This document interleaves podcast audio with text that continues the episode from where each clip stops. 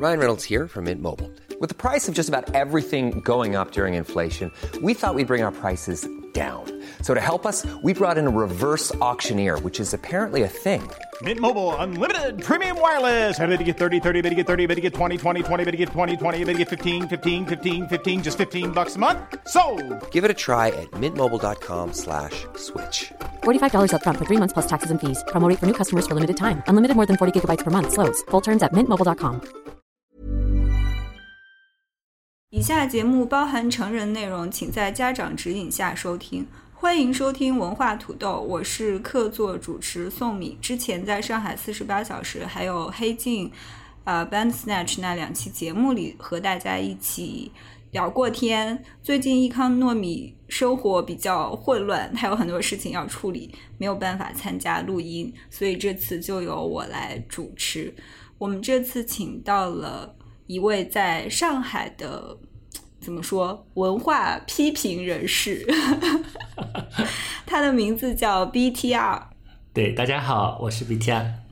啊、我们这次请他呢，主要是想聊关于 First 电影节的内容，因为他今年也是 First 电影节的评委。我先大概的介绍一下 First 电影节是什么。这是一个在西宁举办的电影节，它的全称叫做西宁 First 青年电影节，大概就是每年七月底举行。虽然叫做第十三届了，今年，但实际上它落地西宁呢，大概也就是不到十年的时间，是从二零一一年开始，在之前它的前身是中国传媒大学办的大学生影像节，那中间也曾经暂停过一部分，反正经过一些波折以后，最终是在西宁长期的举行下来。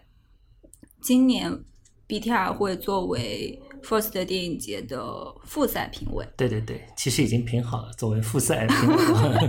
不然你先跟大家讲一下说。这个复赛评委主要做什么？那它跟之前的初赛评委的差别在什么地方？今年做了那个复赛评委嘛，所以嗯，First 青年电影展是这样，它一开始有很多很多的电影报名啊，它是针对一个青年电影人的。这个青年不仅仅是年龄上分，而是这个导演的第一部或者第二部作品。那嗯，就有很多很多人报名了。今年一共长片加短片好像有一千两百多部，那就有一批呃初赛的评委，他们会从这个当中选出呃大约一定量的片子。今年是有六十多部，然后交到我们手里。所以我们是在五月中旬的时候就拿到了这个六十部片子，就是一个加密的硬盘，然后就开始看。这目标呢，就是选出七月份可以在西宁就是参加决赛的这些电影。所以我们是从六十部嗯长片加短片里的最后选出了大概三十部片子，嗯一半左右。那其中包括有，呃，三十部里面有一半多一点是那个剧情片加纪纪录片，也就是长片，然后剩下的还有十几部短片这样子。嗯，所以复赛评委的工作就是我们有五个评委，就通过这个筛选，以及在北京呃最后有一个复赛的讨论会。就开了有七八个小时，就那 我们就逐一逐一讨论每一部电影，然后最后就得出一个共识，就是哪些电影可以进到西宁的决赛。那决赛会有另外一批决赛的评委，然后来来评选出最终的这个结果。嗯，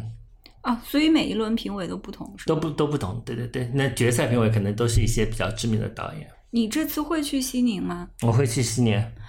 我觉得可能我们可以先聊一下，说为什么电影节会选在西宁这个地方？感觉，呃，相对于大家熟知的，比如上海电影节啊、北京电影节啊，都是在一些大城市举行。西宁这个地方，可能很多人听起来都很陌生。包括刚才我们自己聊天的时候，对对它的地理环境，呃，地理在哪里也不是对很清楚。作为评委的 BTR 竟然认为西宁在甘肃。对对对，我一直以为西宁在甘肃，我还以为西宁乘飞机要六个小时，这些都是不对的。对 所以你揭晓一下正确答案吧。对，西宁其实在青海，然后它是在一个高原上，呃，直飞的话需要三个小时，从上海直飞西宁。我在想啊，因为以前我们中国足球队水平也不高，经常要去云南集训。那个云南是个高原，然后据说是高原训练之后跑到平地上，一个人就会充满力量，就跑特别快。嗯，所以我想电影人大概可能也是这样啊，去那个两千多米的高原上参加个电影节啊，下来大概也会更充满能量。但大概这个大概不是标准答案。我们请宋明讲一讲。我大概十几年前去过西宁吧，当然西宁当时和现在应该差别挺大的。虽然刚才我们讲的地理不对，但是青海确实和甘肃很近，所以我上次去的时候是西宁啊、兰州啊这些地方都一起去的，倒是没有感受到很强烈的高原反应。嗯，拉面好吃吗？拉面很好吃，还有好像我听一些做极限运动的朋友说，西宁其实有很多玩滑板的人，好像是一个在青海湖里面，好像是一个滑板基地吧？哦不不不，有可能。嗯，就在城反正我就听说风景非常的优美，嗯那个地方。好，说回到为什么选择西宁这个地方，其实也是有一些偶然性啦。应该是因为创始人之一的某个人，根据我在网上查的资料，呃，其中一个联合创始人叫杨威，他是现在和合影业的董事长。呃，应该是最初传媒大学大学生影像节出现某些困难的时候，暂停的时候，当时的创始人就在思考说，是不是北京这个地方不太适合举办？他们也和不同的城市有一些接触，包括一些沿海地区的比较发达的城市，但是谈完之后，大部分都不了了之了。然后当时这个联另外一个联合创始人杨威，他就建议去西宁看一下。反正去了之后也得到了当地政府的态度上的支持吧。考虑到西宁本地也没有什么大型的文化活动，可能对当地的影响也会比较好，所以他们就和西宁市政府签订了一个二十年的协议。哇，二十年，嗯，所以从二零一一年开始，First 青年电影展就正式的落地西宁了。如果按照这个协议来说，至少还可以 再举办。二十11年，年十一年，啊，你数学比较好。补充一下，就今年一共是有一千零二十二部参赛片，我们复赛评委就最后选出的是三十四部片子进入西宁的那个决赛，一共是剧情长片十三部，纪录片六部，短片十五部，是这样子的。这是一个比较呃准确的一个一个一个描述。然后这次跟我一起做复赛评委的呢，还有赵烨导演，他他是拍那个呃马乌甲的，然后古涛导演，他是一个纪录片导演，然后阿美。嗯，是一个编剧，他也是最近比较红的那个《地久天长》的那个编剧，还有郭晓东导演。郭晓东导演是呃，也是一个剪辑师和那个策展人，所以我们是五个人一起一起评的这样子。不是那个演员郭晓东是吗？不，不是那个人，对对对，是个导演。所以作为评委来说，你感觉到西宁的这个 First 青年影展和其他的电影节有什么不同？比如说上海电影节啦、北京电影节对啦、香港电影我觉节得最大的不同就是他比较专注于青年电影人，也就是说初出茅庐的，比较初出茅庐，就是他们拍摄了第一和第二部电影的那些电影人。那今年有一个非常特别的片子啊，这个片子里面的那个导演他已经是六十多岁了，所以他才拍了第一部短片啊，第第一部那个长片，一个纪录片，所以。这样子，你就算六十岁了，你还是可以参加那个青年电影展。你只要是第一部，所以拍电影是让人年轻啊。你只要拍电影就一直是青年，感觉很励志。对，非常的励志。然后，对我刚刚忘了介绍一下今年的决赛评委啊，评委会主席是刁亦男，这个大家都知道了。然后你还是讲一下吧。啊，刁亦男是我们非常著名的。非常著名的代表作有什么啊？他代表作有今年有那个，哎呀，一下子又讲不清楚了。那个那个叫什么？南方车站，就今年在那个呃车站的聚会吧，南方车站的聚会大概是这样。嗯，参加了今年呃入围了今年的戛纳电影节，然后还有《白日焰火》，对吧？是前几年的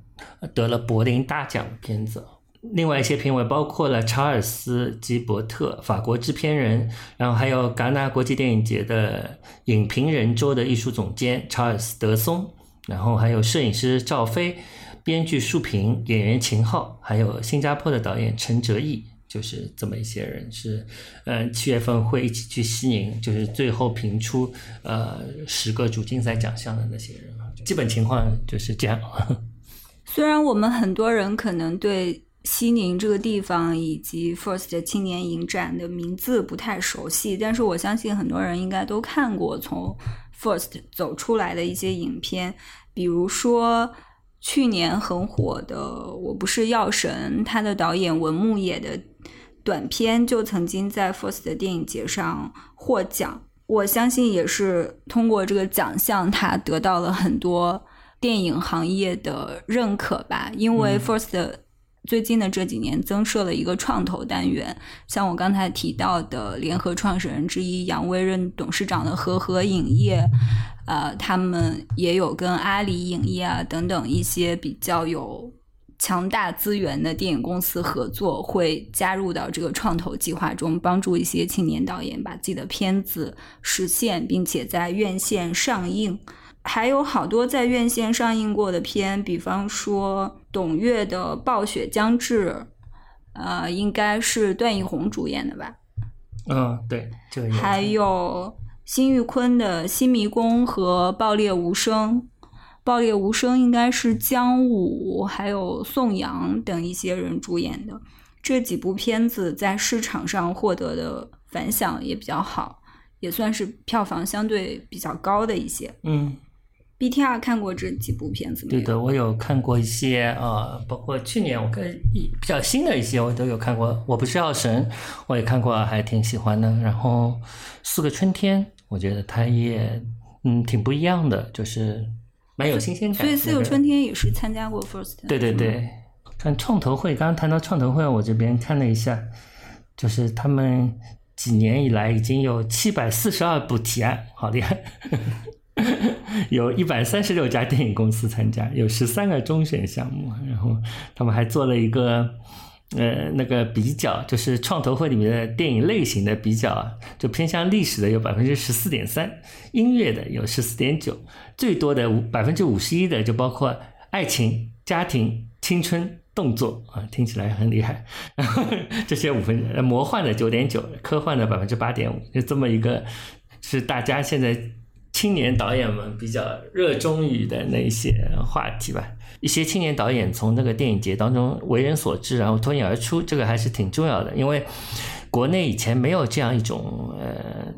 这种这样一种性质的电影节，就我们很多中国导演最初的出道或者说为人所知，往往是要呃一个是通过欧洲的三大电影节，对吧？你比如说你参加了戛纳，参加了威尼斯，或参加柏林得了奖。然后就一下子红了。那还有一些就是亚洲比较老牌的电影节，比如说釜山国际电影节，它以前有一个新浪新浪潮奖啊，现在也是有啊，就是每年选出两部这个亚洲青年导演，他也是第一部和第二部。所以我们的就说现在比较出名的，像贾樟柯，最初都是在呃釜山电影节，那个时候比较早，九几年的时九零年代的时候，在那里得奖，然后才。呃，渐渐出道的，所以等于是一个一个很好的一个对天一个渠道，可以让人所知，然后得到一些投资，然后也让观众，嗯，就先展现自己的一部分电影才才华，然后得到进一步投资之后，可能会有更好的发展，所以这么一个平台吧，就跟上海的不太一样，上海的因为国际电影节是一个。类似于全民，呃，全民看电影这样一种盛大的节日，所以里面的其中也有那个亚洲电影奖、亚亚洲新人奖，叫亚洲新人奖。但是这个，呃，在整个这个电影节的框架中的重要性是。嗯，它不是不是一个特别重要的东西，就是我们比如说今年都电影节都看了好多电影，但是我们也不知道看了几部亚洲新人奖的片子，有没有根本没有看亚洲新人奖的片子。但对于 First 来说是不一样的，它在竞赛单元上还是挺重要的，就是这些选出来的那个参加决赛的片子会在呃西宁的这个音乐厅还有电影院里面进行展映，所以会放个两轮吧，至少嗯。所以，First 是只针对中国导演的吗？对，前几年这个竞赛也是有那个呃国外的单元，但是从今年开始是只仅仅针对，可能他想更聚焦于中国的青年导演吧，就是因为对于外国的来说，他们的平台比较多，对吧？就再多一个也没有太大意义。嗯，对中国的来说就是比较难得吧。今年全都是中国片了，那个参加比赛的。其实国产电影一直受到比较多的批评啦。嗯我觉得从 First 走出来的这些，我们刚才提到的影片，像是《新迷宫》啊、《爆裂无声》啊、文牧野的电影啊、《暴雪将至》、《老兽》、《八月》、《梅姐》之类的，嗯还算是得到的评价比较好的。所以你的感觉是说，First 对于帮助青年导中国的青年导演有什么？我讲几几个片子吧，可能可以。我觉得就是我不是药神这个片子，对吧？就是这个这个片子其实挺就娱乐性挺强的，对吧？跟我们印象中一般的艺术电影不是很一样。就是我我们印象中讲到艺术电影是一般镜头有长镜头啊，节奏比较缓慢啊，然后他探讨一些呃。就是它的片长也可能比较长啊，它用的电影语言可能也不是不是像我不是药神那样，但我觉得这部片子之所以有意思的地方是，它探索出了一种类型片的方式，这种类型片的通过这种呃悲喜剧或者说是个喜剧，或者它最后也是个悲剧，嗯、这样一种类型片的一种元素，把它放到了一个呃。大的一个社会环境当中呢，通过这个探讨一些社会问题，我觉得这个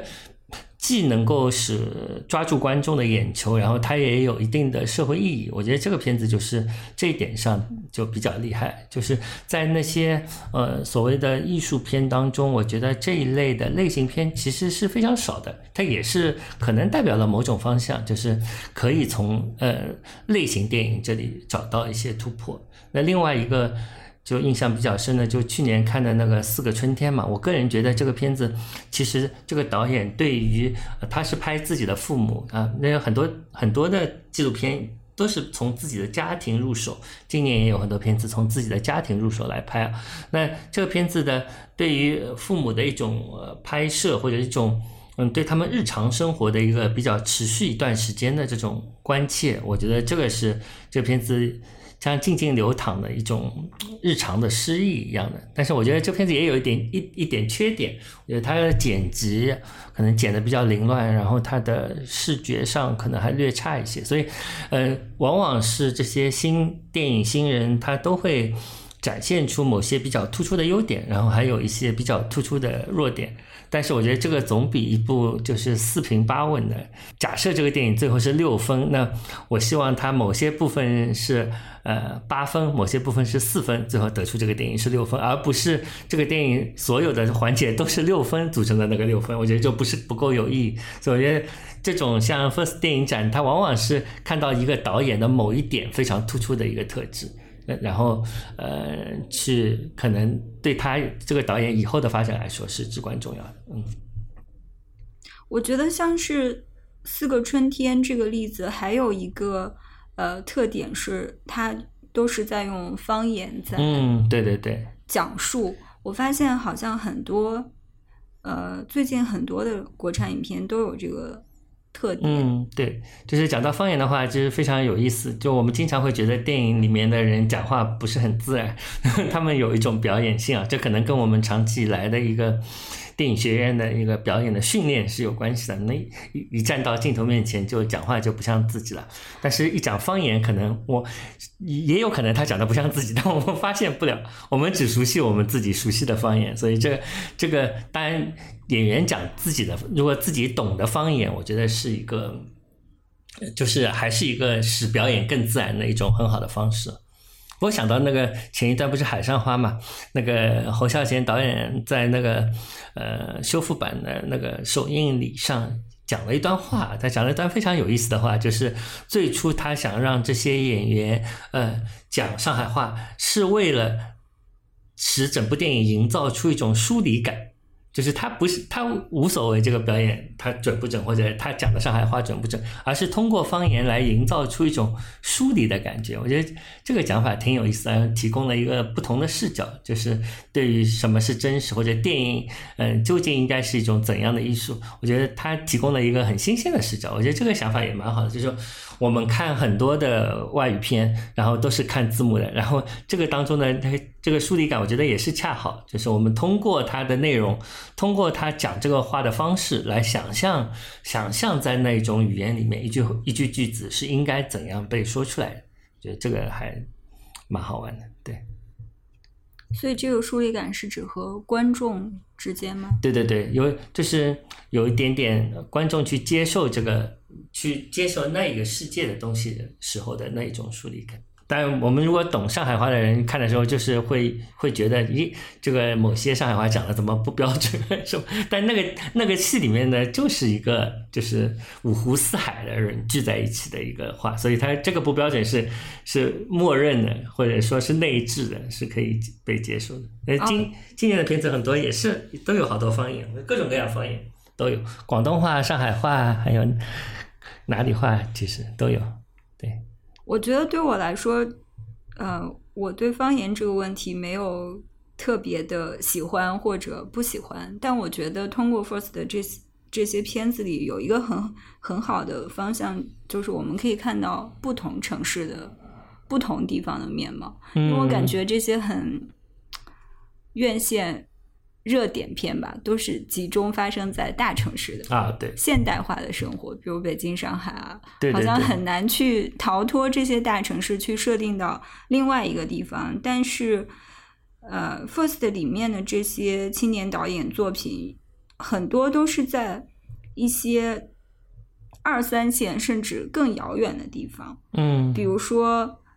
老兽》发生在内蒙古呼和浩特。嗯，呃，西迷宫应该是在河南吧？嗯，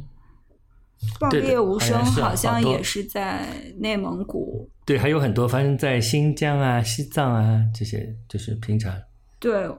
嗯，整个片子 location 其实是挺丰富多彩的。那我觉得今年还有一个特征是，很多片子还发生在海外，因为作为一个不可阻挡的趋势，我们。最近有很多中国人，就是或者是学生，他在国外学习生活。那有一些是中国人移民到海外，种种。那展现呃中国移民在海外的电影是非常非常少的。我觉得这个是一个近年来比较。比较大的一个趋势，就是有些片子会涉及到，啊，就这这个片子是分为两方面，一方面是电影的内容，它涉及到就是海外中国人的生活，那另外一方面是有很多的电影的学生，他们是在海外求学的。所以他们的第一、第二部短片其实都是在国外拍的，因为他们在英国或者美国一些比较厉害的电影学院学习念书，所以他们有一些像毕业作品，他就是在那边拍的。所以有很多海归党今年，尤其是短片这一边这一块，就很多在国外学学动画的，就做出了非常厉害的一些短片，对。你你提到的刚才这些新片，我还没有机会看过，就不知道怎么评价。但是，其实我觉得我刚才说的意思是想说，我不想看到更多的对高端生活的 描写。像我举到的一些来自于内蒙古啊、河南啊啊对等等地方的例子，我觉得他们会更去讲述普通人的故事，而而不是那种。模式化的大城市的生活，嗯，对，是的。对我来说，我觉得这个无关紧要。你讲的是北京、上海、广州，还是讲的是云云南，这个不是问题的关键，就是他讲的是哪里，嗯，不太重要。关键是他是怎么讲，或者他这个故事本身是不是真实，那那个是比较重要的。或者这个故事发生在哪里，可能不是一个最最关键的点。对。那今年你有什么特别喜欢的影片吗？我觉得个人觉得剧情片是非常强的，所以我们最后选的那个十几部片子嘛，里面有几部是，就是在我看非常厉害的，就包括包括《春梦》，就是杨丽娜导演的第二部片子啊。叫《春潮》，春潮，杨丽娜导演的第一部片子叫《春梦》，在豆瓣上好像已经被不见了。那个 片子比较比较生猛。然后第二部片子叫《春潮》，它讲的是一个家庭故事啊。这个家庭故事涉及到家里的三代人：奶奶、妈妈和一个女儿。所以这个片子是一个没有男人的电影，是一个只有三个女人、三个女人在在讲的那个电影。演奶奶的那个是金燕玲，也特别厉害的一个。名演员，然后演妈妈的是郝蕾，然后演女儿的是一个小姑娘，他们三个人演的都非常非常好。他们讲了三代人呃家庭里面的一些冲突，但是它折射出来了整个社会之间的一些问题啊，包括这个妈妈她是个记者，然后这个奶奶金燕玲演的奶奶是一个居委会的主任，所以他们当中有很多价值观的冲突，但这些价值观的冲突不是通过那个，不是通过一个外在的一个呃。外在的一个故事表现出来，把它全部都投射到了这个家庭的内部，所以它通过这个内部来反映这个我们当下的一个现实生活。然后它的结尾也非常超现实，大家如果看的话，这个结尾也是挺有意思的。这个是一部。那另外我还挺喜欢，就是一个广广州导演啊，他的第一部片子啊叫呃木林伟明一名。木林一名伟明，他是一家人，他也是三个人呢。木林是妈妈，然后呃伟明是爸爸，然后一名是儿子，是他们也是一家人的生活。就所以跟前面的那个呃春潮形成一个很有意思的对比。他一个是在北京，一个是在广州，然后也是这个家庭里面的一个几代两代人之间的一个关系啊。然后他拍了一个用了一个三段式的结构。来处理这个家庭内部的关系，也是非常反映这个当下生活的，以及呃青少年在那样一个环境中的成长，以及他的内部外部，然后这个孩子还想出国念书等等，反正他把一个整个社会浓缩到了一个家庭里面，我觉得这两部是形成一个很有意思的对比。然后今年片子家庭也特别多。就还有那个今年去了戛纳的那个片子《春江水暖》，这个是顾晓刚导演的，也是今年 First 入围片啊。他也是讲家庭，那他的家庭更复杂，他有三个多小时啊，讲那个家里面老大、老二、老三、老四，那是一个富春江发生在富春江的片子，有一种就是江南的那种水墨的感觉，所以它非常的长，然后。呃，是一种江南文人电影的感觉，当然有一些长镜头，就是拍的还挺挺厉害的。然后讲的是杭州话，就是对我来说都是外语片，听看不懂。你是上海人，听不懂杭州话？听听不太懂。他那个好像是一个更靠近富春江那边的话。那今年还有一个上海话的片子，讲那个上海一个家庭去日本，啊叫《黎秋》，是汪奇导演的啊。他讲了一些上海人民。呃，移民到了那个日本，然后父亲呢就是在工作，母亲呢就是家庭家庭妇女，然后那个爷爷呢又到父亲又又又又到那个东京来看他们，那个上海爷爷到东京，所以这个片子里夹杂着上海话、呃日语、国呃普通话，然后这个片子第一眼看起来，因为发生在家庭内部，那个场景的处理有点像呃《失之愈合》，它像一个在。日本的上海市之一合拍的片子，可能青年导演都会有一些那种模仿的痕迹。那今年还有一个，呃，在美国的中国人，他拍的片子非常的像贝拉塔尔，他把这个片子分成七天，跟贝拉塔尔的那个杜林老马的结构是一模一样的。然后他整个镜头的运动就完全就是一看就是贝拉塔尔。然后他最后片末也是致敬贝拉塔尔。贝拉塔尔是去年还是前年的 First 的训练营的导师。所以他可能是教过他，然后我觉得青年的导演有的时候就会充满这些模仿的痕迹。但是如果你真的模仿的很好，就像这个导演一样啊，他这那个片子叫《世外之子》，叫王昆凌，那我觉得也挺好的。他就是真的能模仿到了一定的地步。那我觉得就像你如果是一个画家，一开始就能临摹，活灵活现的临摹出一个什么东西，那还作为一个开始还是不错的。所以你在做评审的时候，对于这种很明显看出是在模仿的片子的态度是什么？会给他差评吗？还是会把它留下来？对这个片子，最后我还是支持把它留下来，因为我觉得就是要看你模仿谁，以及模仿到怎样的程度啊。这就是你真的能够模仿到贝拉塔尔到这样的程度，我觉得已经很厉害。就是就是就是我觉得，当然了，就是你如果第二部还是这样，那就。对我来说，就是觉得这个是不成立的。但第一次还是可以这么干。有一些导演已经是非常有自己的个人风格的，就是那有一些可能是在别的地方，在别的领域跨领域的一些导演，比如说雷磊，呃的动物方言，因为他是个艺术家，所以这一看就是非常有，就跟其他片子非常不一样。然后他非常有个人风格。磊磊可以稍微多讲几句，就他一开始跟那个托马斯苏文在北京，不是去那个垃垃圾。北京那个时候垃圾还没有分类，对吧？我们早晚要讲到垃圾分类。我们作为一个上海人，今天是不可能避免这个话题。他们那个，呃，北京的垃圾场那个时候还没有分类啊，因为 很多人卖掉很多胶片，然后他们他。托马斯苏文就是一个艺术家，去啊，他就是那个北京做那个北京银矿嘛。然后做了之后，那可能这个东西，我觉得启发了雷雷导演的这个片子叫《动物方言》。那么这一次他用了，他也仍然是挪用一些别的影像，他就挪用了一些，呃。包括一些历史照片，然后还有一些呃某某中央什么某某科教片厂的一些科教片，然后还有一些图录里面扫描出来的一些花卉盆景，然后做了一个大熔炉一样一个拼贴，在这个拼贴的这个图像的那个基础上，他还加入了自己家庭的录音，他有一个跟妈妈的一个比较早期的一个像磁带一样的录音，然后他把这个公共的影像和一个比较私人的录音就把它配合在一起。就做成了一个动画电影，所以我觉得这个方式虽然对他来说，对他自己来说不是不算最新鲜的，因为北京银矿已经做过了。然后，但是对这个电影来说还是非常新鲜的，因为他一方面用了公共的影像，一方面用了私人的记忆，就好像这个两者之间能够擦出一些火花。然后他讲了一个一段几段故事，那个故事都是用动物串起来的，所以叫动物方言。这片子是。今年入围嘎呃那个柏林的一个论论柏林的一个一个单元，就是一个偏艺术电影的一个单元，所以他自己也后来雷雷也投了这个 first，所以这个片子也入围了。这个，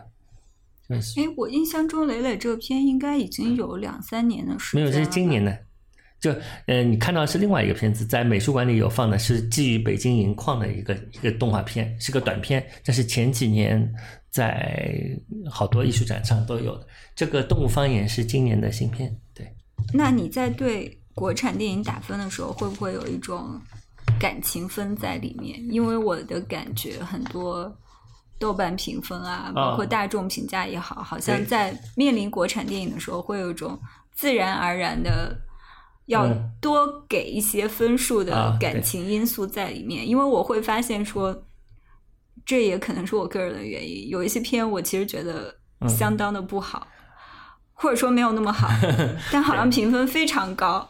呃，大众评价也非常的好，让我有时候都有点怀疑我的。嗯，作为豆瓣评分来说，观感能力豆瓣我不会有什么感情分。那首 那首先是这样，我们因为跟 First 有保密协议，所以我们有讲过，就是不能够在豆瓣上去打这些分，就是所以这些片子我虽然在这这里讲，但是我没有在豆瓣上打分。那首先是这样，那。其实平时在豆瓣上打分会看到，就是国产片的确分数比较低，那是的确他拍的比较差，那就没有什么好说的。但今年的 First，我觉得这些剧情片其实有很多已经是挺不错的。我觉得作为一个评委来说，我只是去比较这部电影和另外一部电影之间，比如说谁更好一些，而不是把它放到一个一个整个这个整个这个呃电影，比如说有什么评分系统，从这个当中去打分，我觉得并不是这样。只只是去比这这一步更好一些，还是那一步更好一些，是一个取舍的问题嘛？所以就这个问题有点略略略不相同。就举个例子来说，从 First 走出来的导演里，应该第一个被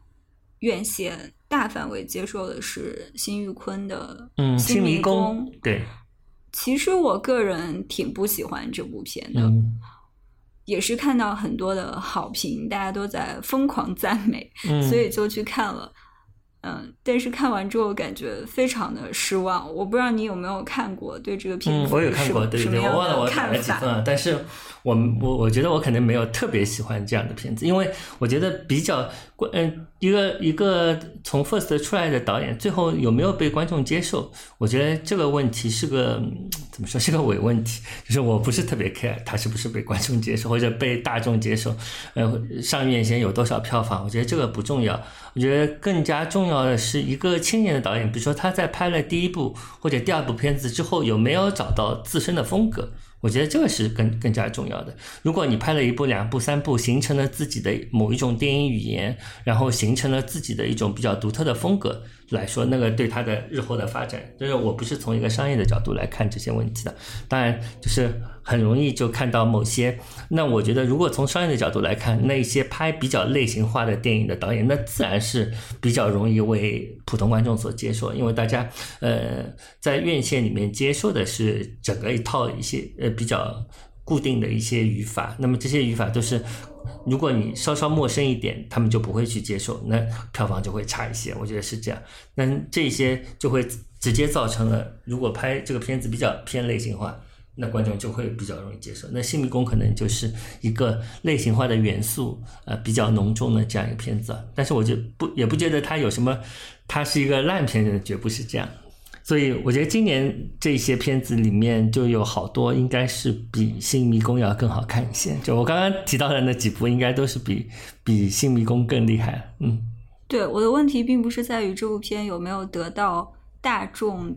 票房的认可，其实我认为它得到了大众票房的认可。嗯，好像还不错，对吧？对我只是想知道说，那这个好的标准在哪里？对的。如果我个人认为这部片子不好，但它也。得到了大奖和很多的好评。我认为不好的原因是，我认为它过于造作了。嗯，巧合太多了，就不可能有这么多的巧合，因为它所有的推进都靠这些巧合来推进，缺少任何一个巧合都不可能。但我不相信。会有这么多的巧合同时发生，而且很在剧中很多人的反应，我感觉也是出于剧情的要求而做的不真实的反应。比如有呃，其中有一个情节是有一个我时间久了我也记得不是百分之百精确了，有一个小女孩她被认为是被杀了，她的父母在得到这个消息的时候，我认为一般的父母的反应是不相信这一点会。倾向于相信自己的女儿还活着，去追查她的下落。但是这对父母的反应却是一定要认为自己的女儿死了。当有人说这个事情有问题，他可能可能这个尸体不是他的时候，他们还百般不相信。这个非常的不符合逻辑。嗯，就这种地方有很多，所以我就是想知道说，那比如说这种评价好的标准。到底是什么？如果在我心里认为这样过于刻意，嗯，也不符合逻辑的片子，都可以认为是好片。你提出来的这个可能是一个编剧的问题，就是这个编剧在那个当中设置的那个情节当中的不合理性。那我觉得你看一个电影呢，这是这些比较理性的判断是非常事后的，就是 看完电影之后你会做一些理性的判断。那作为一个。看电影的人来说，其实对我来说，我觉得首先，嗯，看一个电影，你你喜欢不是或者不喜欢，或者你觉得这个电影好或者不好，首先是生理性的，就是是一个直觉，就是我一下子就能感觉到我喜欢或者不喜欢，然后，嗯，喜欢的里面我又会知道知道这个这片子是不是真正的好，那那么这个好是一个非常直观的，我觉得对于电影来说，我觉得第一点，首先它是非常视觉的，就是它是一个。它是一个视觉艺术，所以它我首先会会是从视觉上去感受这个东西好或者不好。那接下去会做一些比较，第一个是它是不是独特，就是这个导演有没有自己的风格。这个风格的话，就是很简单，就是如果你一看这个，我假设这个片子你是半途突然闯进这个电影院，你不知道是谁，然后你如果能不能通过这个他的一整套处理影像的手法，也就是整个导演的语法，能够判断出他是谁，他有没有一种强烈的风格，以及这种风格是不是独特，我觉得这个也是非常重要的。但他如果遵循的是某种烂俗的语法，那就。那就是不够好，就是我我我自己私人心目中的那个好，所以我觉得这个呃是一点有风格，有风格之后它还够不够新？那么这种新就要颠覆掉很多东西。那它在同类型的这个。呃，导演里面他是不是足够新颖？他有没有突破？我觉得这些都是比较重要的点吧。就是在我心中，觉得一个好的电影导演，他肯定是要有自己的风格，然后他要不断的去寻求一种突破。那么，呃，而且他从视觉上来说，首先是一下子要能够接受的。就是如果视觉上都不能接受，我就很难看下去。里面有没有些俗套的东西，会不会太多？就是就我说的新，就是包括了对一些俗套的一个。一个一个一个反对，所以这个很难讲了，这个讲不太清楚，因为有的时候一个导演用的俗套是要要看他怎么用，他是不是用某种反讽的或者批判式的方式用一种俗套，就是要每一部电影具体的来去分析和感受，就很难很难一一的，就是设定某种标准来说这个东西一定是好的，一定是不好的。那我举个例子，比如说今年有一个纪录片，今年有纪录片叫《南游记记》啊，这个片子叫非常奇怪，叫《南游记记》，讲的是里面一个导演拍《南游记》的故事啊。这里面的那个故事叫《南游记》，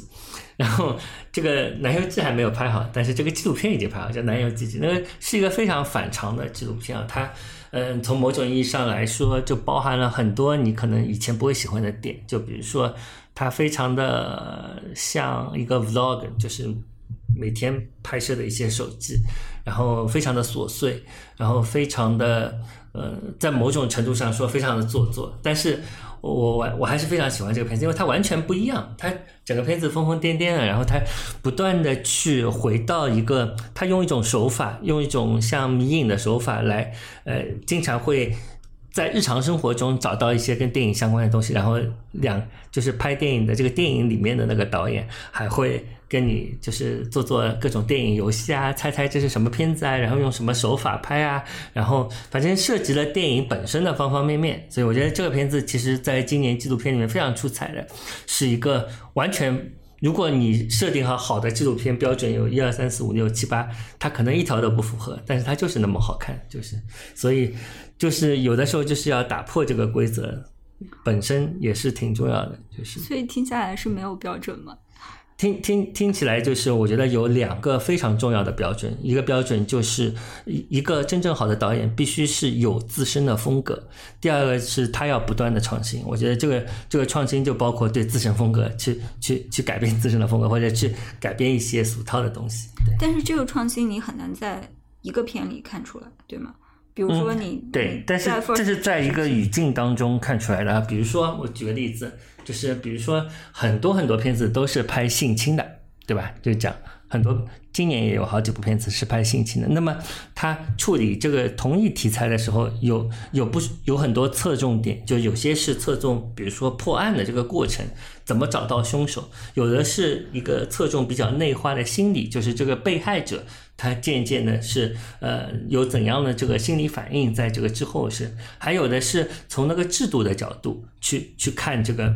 看这个，呃，整个社会怎么去处理。比如说今年的奥宗在戛纳的片子叫《感谢上帝》，在中文叫以恩宠之名，就从这个制度的角度去看这个事情的。所以我觉得，呃，如果所有的电影同一个题材的电影，它有 A、B、C、D 四种视角的话，往往某几种视角是。已经是固化的，就大家都是从这个视角去拍这些东西。但是你如果用一种别的视角去看同样的题材，它就是创新。所以就是这样子，就不一定说你拍的东西是天花乱坠的，它可能是提供了一个新的维度或者新的视角来处理同样的东西。那做评委看电影的时候，会和你做普通观众看的时候，心态和标准不同吗？嗯，还可以吧，因为我记性不太好，所以我每个片子都做了一些简短的记录。然后还有就是刚刚讲的，就是更更侧重于一部与另一部之间的比较，就我更觉得这个好，或者这个比这个好，这个比那个好，而不是把它，嗯，不像平常的电影里面跟其他别的电影做比较，因为我们的目标只是在这个几部里面分出高下来，对。但即使这样，也是有的时候也是有点痛苦的。就我们在评委会议上，其实还是会对某几部片子有很多的讨论。就是有几个评委会举出说这个东西好在哪里，然后我们就有几个评委就会觉得这个东西就是哪里哪里哪里都是不对的。所以，但我总的来说就觉得，如果你能举出一个片子有几几点真的是很好的话，那就够了。这其实已经足够了，就是不用，嗯，他可能因为青年导演都有很多缺陷的，这个片子就不能只盯着这个缺陷看，而是看他有什么特别出彩的东西。这个特别出彩的东西也许就够了，就是对他来说暂时够了，以后可以再进步。其他评委有没有讲他们对于好的选择标准是什么？啊，对啊，这个就是有个人肯定都有个，就我觉得这个取决于自己的那个背景吧，就是就。我猜想啊，就是这个完全是我的猜想，就是如果你一个评委是编剧，那可能他对这个方面的那个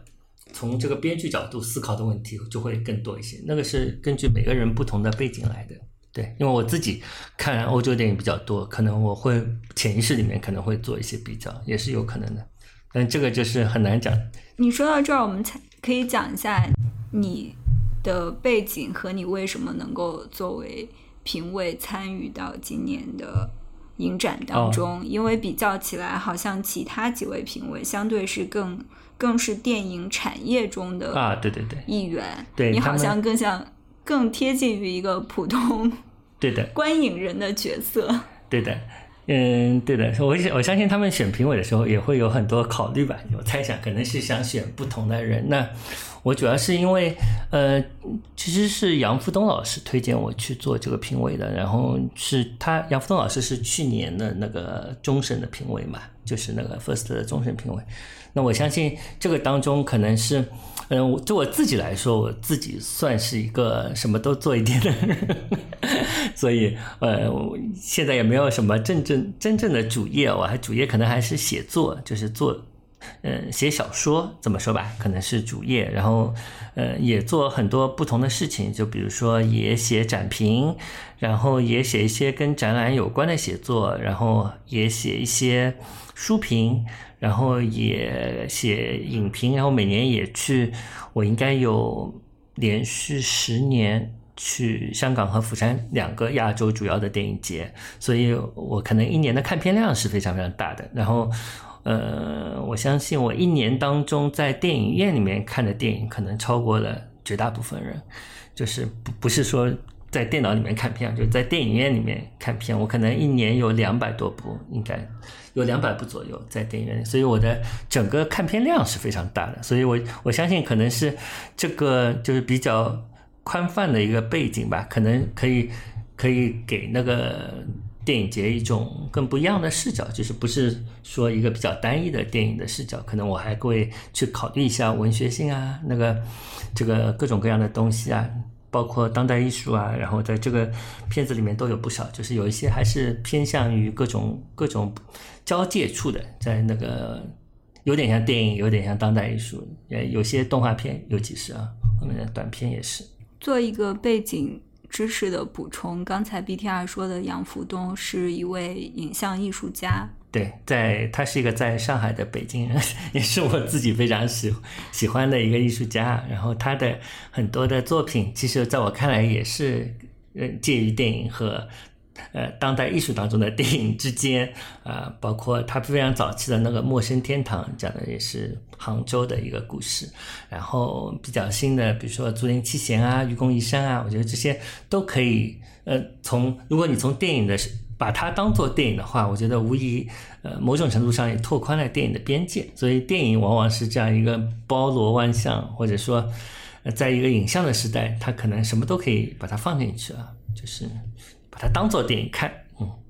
你去香港电影节和釜山电影节是纯粹以观众的身份嗯，对，基本基本是，但我可能偶尔会写一些评论方面的东西啊。在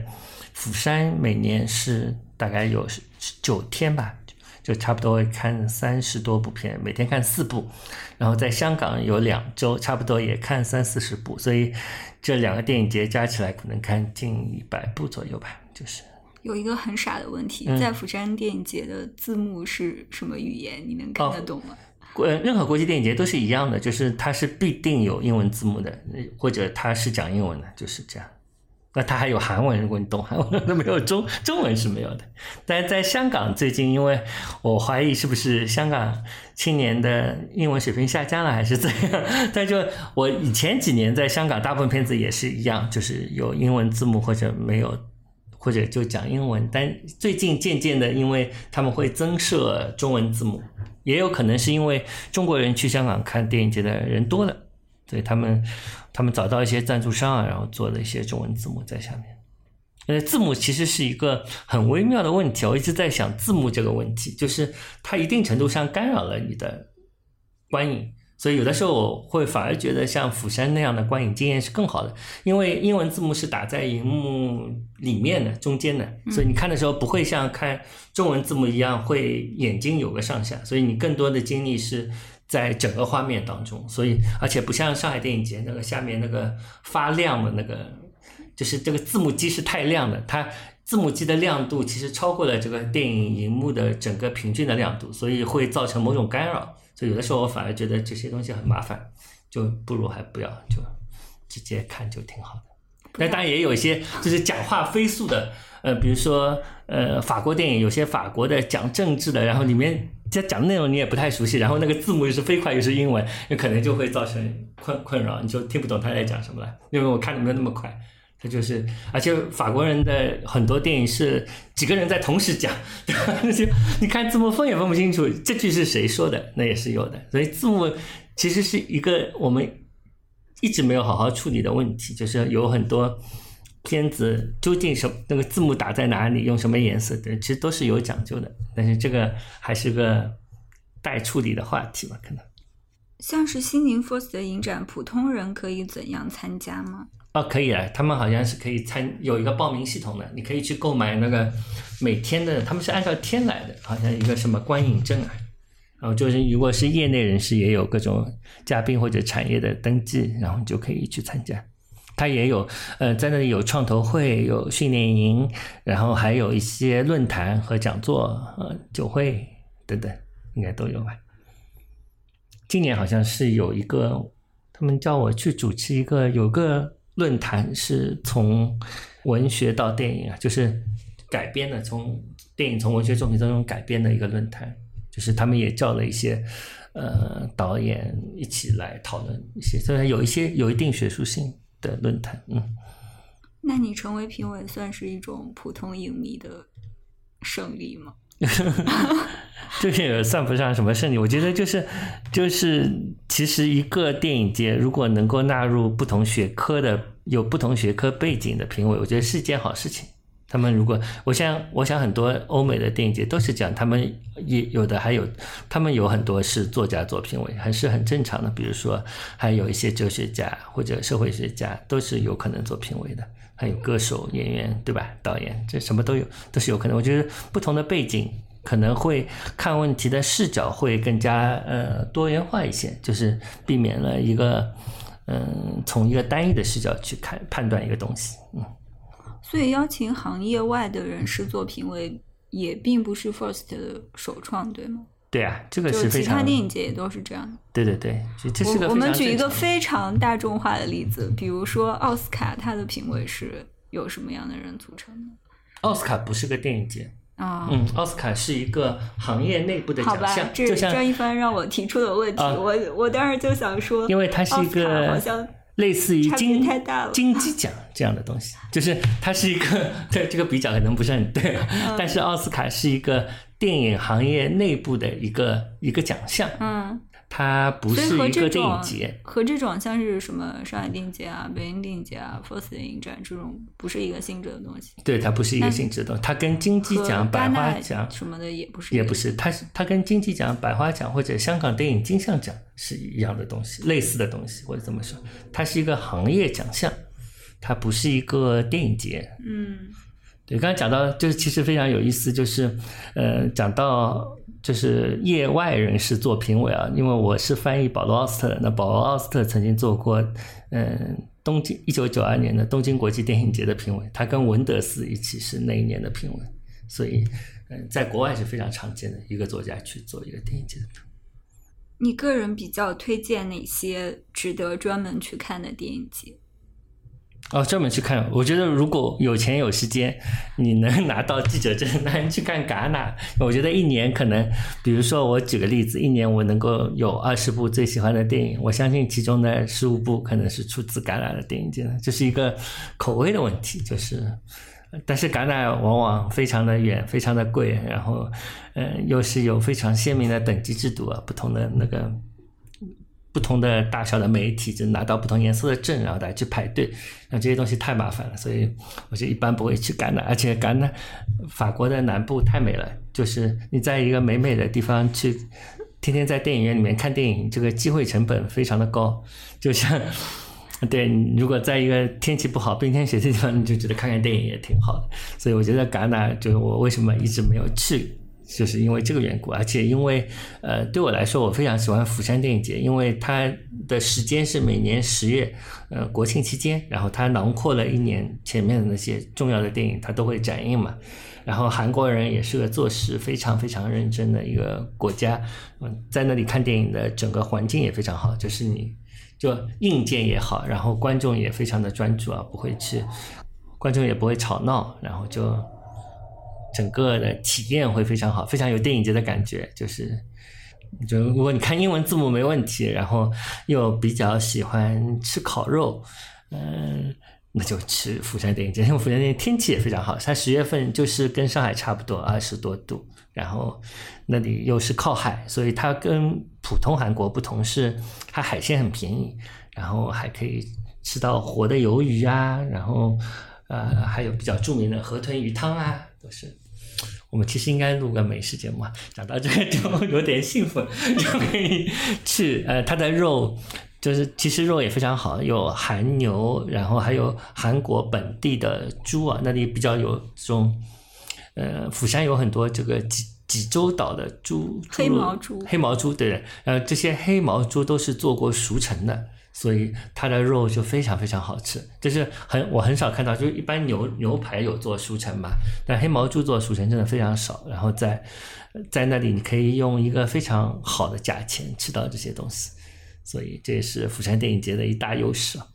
对我对釜山印象也挺好的。我之前去过一次，是因为有釜山艺术双年展啊。对，釜山双年展，对。所以如果你是去电影节，每隔一年就会遇上双年展，可以同时去看双年展。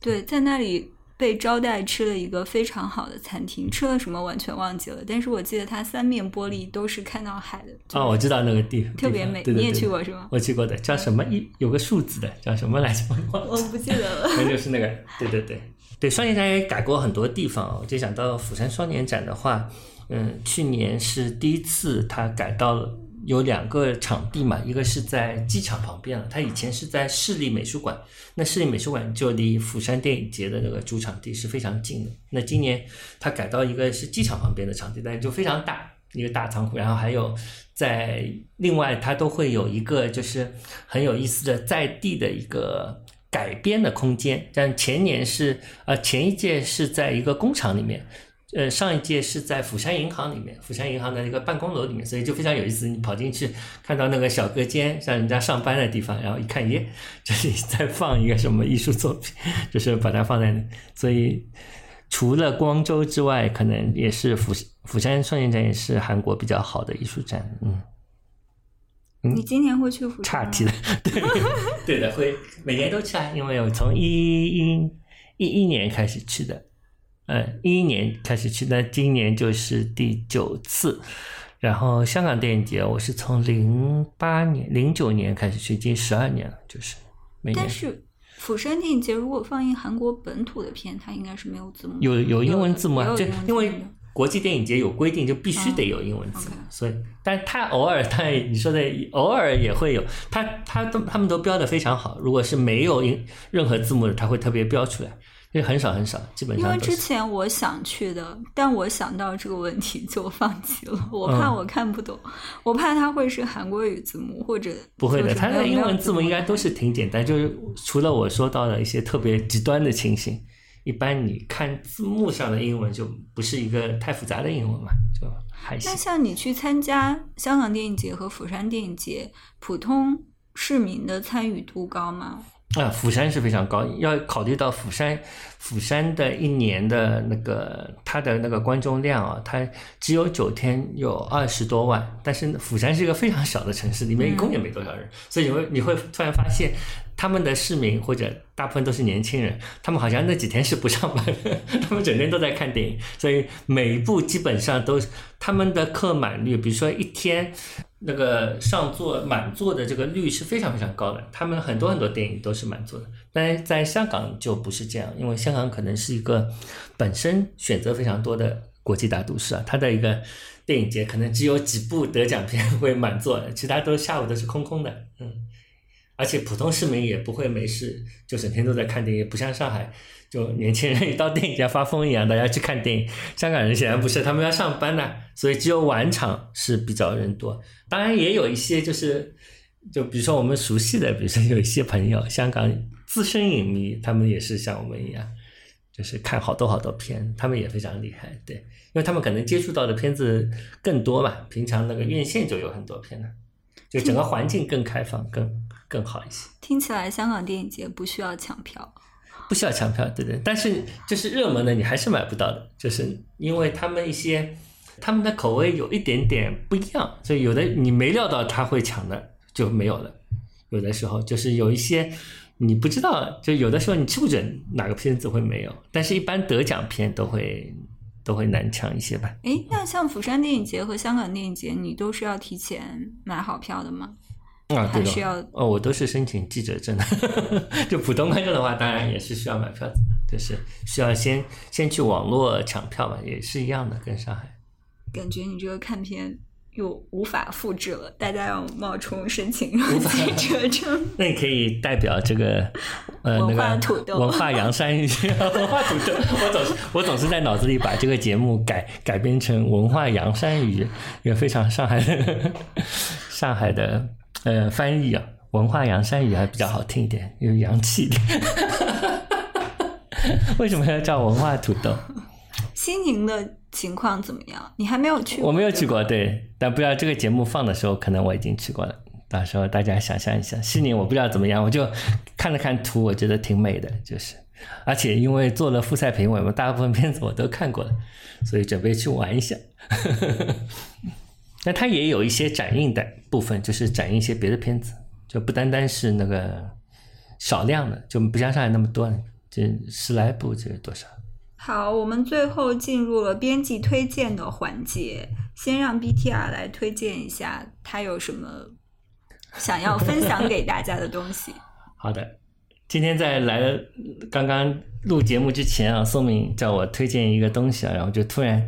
我想到了一样东西啊，我们就不得不谈垃圾分类这件事情。有一个上海的叔叔，他最近想出了一个非常奇妙的招数。大家知道，在上海做了垃圾分类之后，最难处理的是这个东西叫湿垃圾。那么这个湿垃圾的问题是，你要从那个袋袋里把它倒出来，这时候就会产生一种气味。所以我们现在看到很多上海的阿姨。就是监督的阿姨啊，她监督你，并不是站在那个湿垃圾的垃圾桶旁边，因为实在太臭了，她都离开三米，然后远远的问你，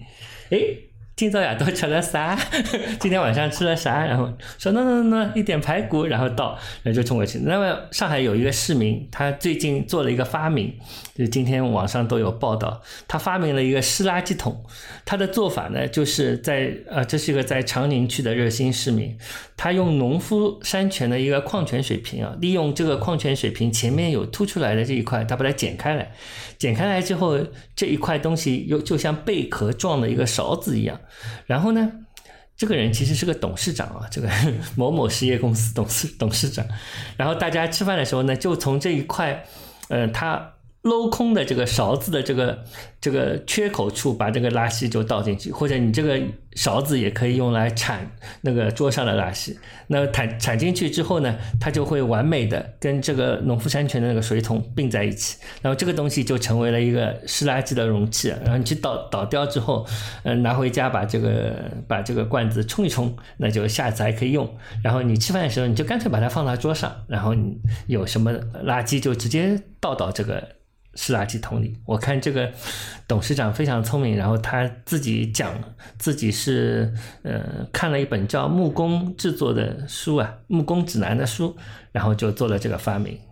然后就现在下面好多人留言，也可能以后可以批量生产，成为垃圾分类致富的第一人，是一个非常厉害的上海叔叔，所以。大家如果听文化土豆，我有的时候也想是用那个食物本身做容器，比如说你把垃圾全部倒到一个，我也想过，我想把西瓜里。对倒在一个柚子壳里，柚 柚子壳里，对对对，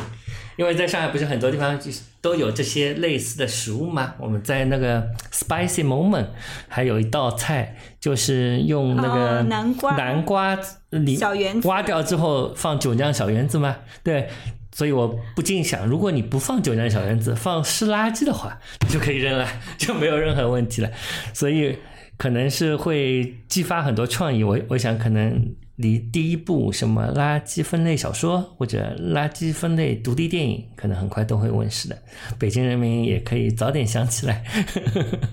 对这个推荐非常的实用，因为北京人民也很需要。对对对，我慢慢把那个链接也可以放到你们的 show notes 上面。好，那我的推荐可能就比较正经。我最近坐飞机的时候，在飞机上看了一部非常好看的纪录片，它的中文译名叫《纸牌人生》，它的内容，嗯、是有一个叫 Richard Turner 的魔术师，但他不愿意把自己称作魔术师吧，他是一个纸牌嗯纸牌艺术家，可以叫做。但是他最特别的一点是，其实他是一个盲人。他在六七岁的时候就视呃生了病，视力逐渐的丧失。最开始还有一些边缘视力，但是慢慢的他已经什么都看不到了。但几乎身旁的所有人，除了家人以外，没有人知道他是盲人，包括他的妻子和他结婚的时候，都完全不知道他的眼睛有任何问题。他是在自己失明了大概一两年之后，才告诉他的妻子自己看不到这件事情。哇，但他仍然是一个很伟大的扑克牌魔术师，因为他每天练习十六个小时，哦，在他醒着的任何时间，他手里都拿着牌。所以这个故事，一方面是他本人的这种勤奋和他出色的技艺让我感到震惊；另外一方面，还有他的这种生活经历，以及这个故事后面还有一个逆转。他之所以能够假装像正常人一样，也是因为他得到了家人的支持。当他的儿子离开他去上大学之后，他就不得不开始学习如何像一个真正的盲人一样生活。另外还有一个小插曲是，他的病应该是有一种遗传性吧，因为他的妹妹也逐渐的丧失了视力，但是他的妹妹也很成功，她成为了当地一个房地产公司的老板，而且一开始在他妹妹小的时候，因为哥哥很拒绝。接受自己是盲人这件事情，他就也向他的妹妹灌输这样的想法，所以妹妹也很拒绝接受自己是一个盲人。她不用导盲犬，也不用任何一般盲人的设施，也不学习盲文。但是她也是在自己的丈夫出了车祸之后，发现没有人可以帮她，于是她就去使用了导盲犬。她忽然发现，在这个时候，她接受了自己是个盲人，她才获得了自由。她终于可以自己去超市，去任何地方，而不用依靠别人的帮助。所以故事的后半段就变成了。这个哥哥如何在妹妹的影响下，逐渐的接受自己是一个盲人，嗯，叫什么名字啊？这个片叫《纸牌人生》。啊，纸牌人生。所以我现在有一个新的愿望，就是很希望能看这个 Richard Turner 的表演。他在二零一五年的时候还获得了 AMA 的近景魔术师大奖。这就是一个相当于奥斯卡的魔术界的一个奖项，所以我也很想有机会能去好的，看这个奖，希望可以实现。可以把它引进中国来那个春晚表演。对，这是我最近的梦想。好吧，那这期文化土豆就结束了，谢谢大家收听，好的，谢谢，谢谢，欢迎大家关注 BTR 的微信公众号。对的，我的微信公众号叫意思意思啊，大家可以搜一搜。对，最后有一个彩蛋，请他介绍一下 BTR 这个名字的来历。啊、b t r 这个名字的来历非常的复杂啊，那么注意一下，而且这个都要被剪掉，我们来历太长了。你讲一讲，没关系。啊、b t r 的来历是这样子的，我想开始编一个新的。你别 好的，言归正传，BTR 有一个真的来历啊，听起来非常的文艺啊，也有点无聊。在一九九几年的时候，我爱上了一部电影，这部电影叫《暴雨将至》，叫《Before the Rain》，然后我就用了这个名字在报纸上作为笔名，《Before the Rain》，《Before the Rain》。但那个报纸呢，不像微信公号就可以无限延展，报纸有一定的版面，然后编辑非常恨我，因为加了《Before the Rain》那么长，就很难很难那个编辑，然后就占了一块地方，所以有一次编辑把我缩写成了 BTR。所以我就叫了 BTR，就是这是一个真实的，呃，故事。然后在前年的时候，就暴雨将至的马其顿的那个导演来到了上海电影节，然后就，呃，正他正好他是那一年的评委，然后他就知道了这个事情，然后他就送了我一套他的 DVD，然后他他就拍拍我说：“就是你呀！”感觉好像我是他生的儿子，我只是用了他的电影的片名，那就是一个非常有趣、和蔼又慷慨的导演，对的。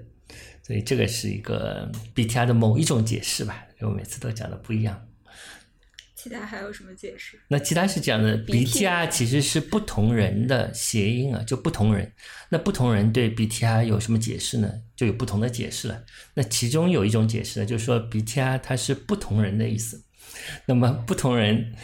对 BTR 是什么意思呢？就有不同的解释。那么其中有一个人呢，他就认为 BTR 是不同人的意思。那不同人的 BTI 有什么意思呢？就有不同的解释。口令，对了，已经听了。好了，这样就可以永远讲下去。好，文化阳山芋的观众们再见。对的，文化阳山芋的观众们经常，呃，什么？经常吃洋山芋哦。把洋山芋好好的回收到十来斤。好的，拜拜。拜拜。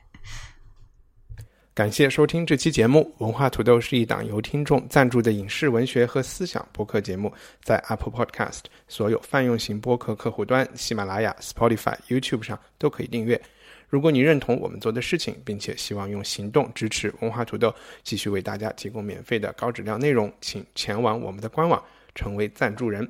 还可以不定期收到伊康糯米寄出的会员通讯，自动参加每月的赞助人抽奖。七月内成为新赞助人和续费的朋友，转账时只需要多加一块钱，就可以获得文化土豆赠送的新闻实验室教你读外媒课程。这项课程由方可成主讲，七月二十八日开课，九月一日结束。更多信息请访问我们的官网 culturepotato 点 com。